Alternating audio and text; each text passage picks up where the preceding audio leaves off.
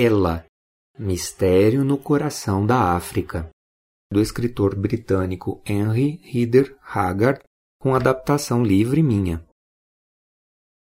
No capítulo 3, após uma semana subindo o rio e entrando cada vez mais no coração da África, fomos capturados por uma tribo e imaginávamos que seríamos mortos. Surpreendentemente, fomos levados como reis em liteiras até a entrada de um subterrâneo à beira de um vulcão, onde uma das nativas deu um beijo apaixonado em Léo, e ele correspondeu. Capítulo 4 Reinado Feminino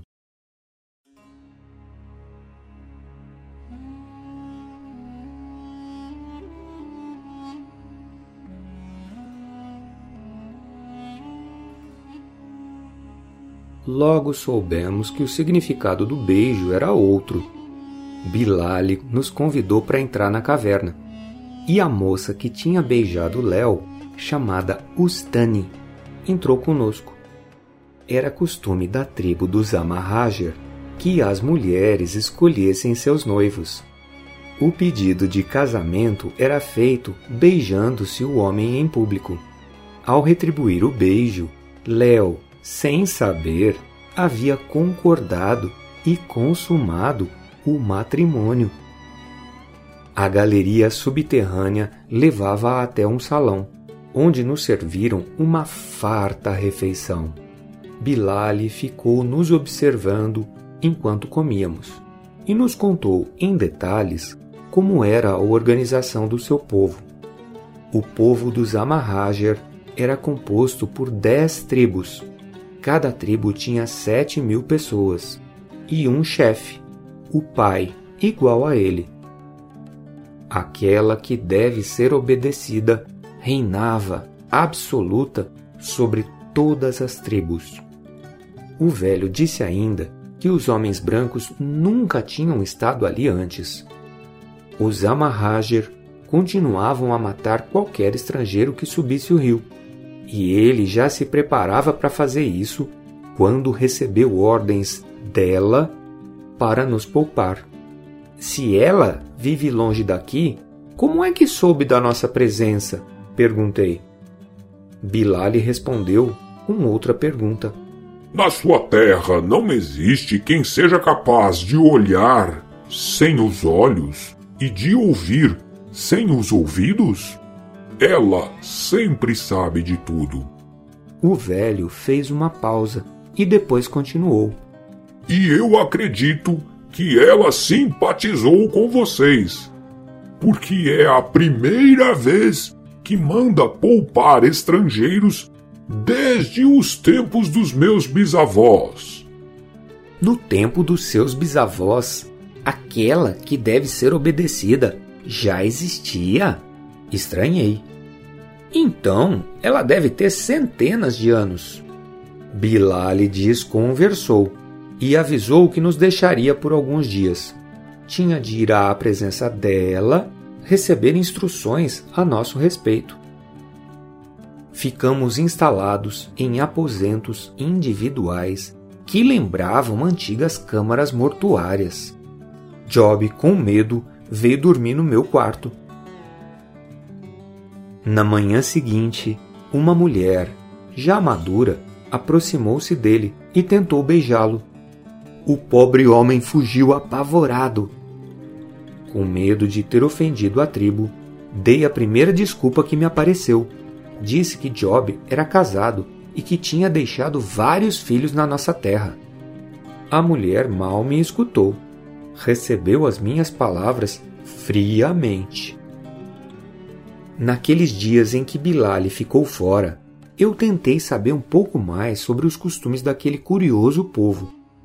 As tribos viviam espalhadas e bem distantes umas das outras, e suas leis eram muito severas.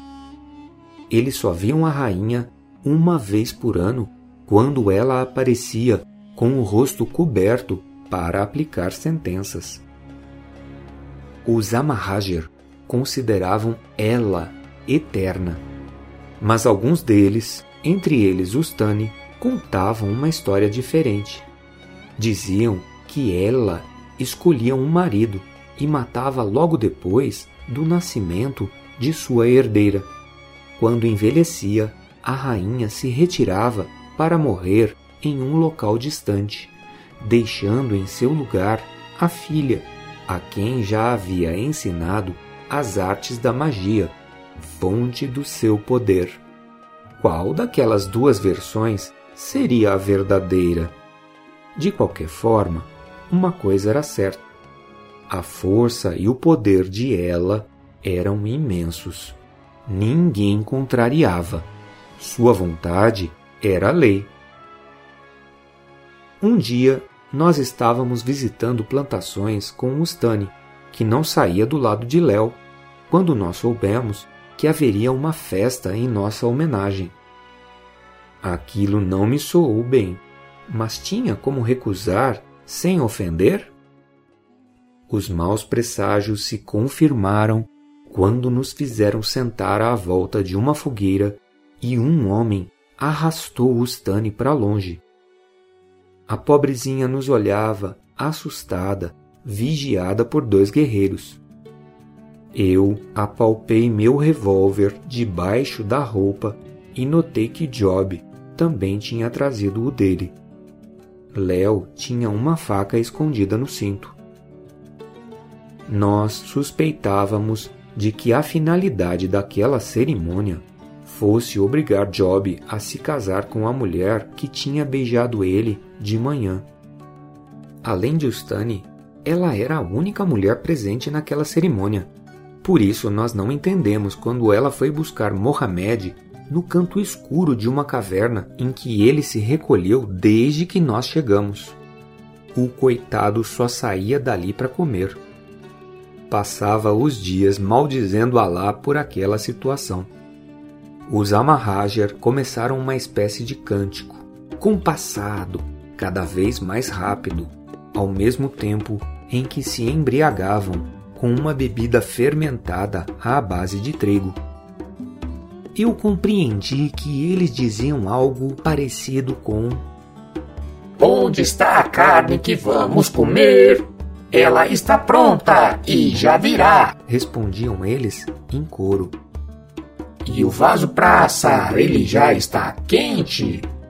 Está quente! Está quente! Tornavam a responder. Ao som dessas palavras cantadas, Léo, pálido, se colocou em posição de defesa. Ouviu isso, tio Horácio? São os vasos quentes da inscrição em grego no pedaço da cerâmica. Era assim que os selvagens matavam os estrangeiros. Tudo aconteceu em poucos segundos. Os guerreiros mexeram na brasa da fogueira, retirando do meio delas um vaso incandescente. A mulher colocou uma corda no pescoço de Mohamed e os homens seguravam ele imóvel. Percebendo as intenções daquele grupo, puxei o meu revólver e atirei na mulher, que antes de cair enterrou a faca no coração de Mohamed. Gritos e tiros soavam na caverna. Rodeados de selvagens, nós nos defendíamos como podíamos. Job e eu usávamos o revólver e Léo manejava sua faca de caça como se fosse uma espada. Atirei em quantos homens eu consegui, até que eu fui derrubado. No chão, vi que Léo estava caído do meu lado e escutei alguém gritando: Tragam uma lança para acabarmos com ele! Nesse instante, a corajosa Ustani jogou-se em cima do marido, protegendo-o com seu corpo. Se não fosse ela, Léo não estaria vivo para contar essa história. Devo a vida de meu filho de criação à jovem Ustani. Por fim, desmaiei. No meio das sombras, escutei Bilali exigir que os Amahajar parassem aquela matança. Ele tinha acabado de voltar naquele momento.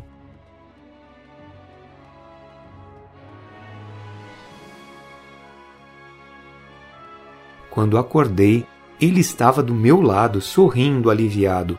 Perguntei pelo Léo. e ele garantiu que meu filho estava bem. Os ferimentos de Job eram superficiais. Milagrosamente, tínhamos nos salvado e dado cabo de doze guerreiros, incluindo a mulher, treze pessoas. Bilali elogiou nossa coragem e pediu desculpas por aquele acontecimento. Entre nós é tradição matar estrangeiros, explicou ele. Como ela não disse o que fazer, como o companheiro de pele escura que veio com vocês, eles desrespeitaram minhas ordens e o executaram. Mas aquela que deve ser obedecida irá puni-los com severidade. Podem estar certos.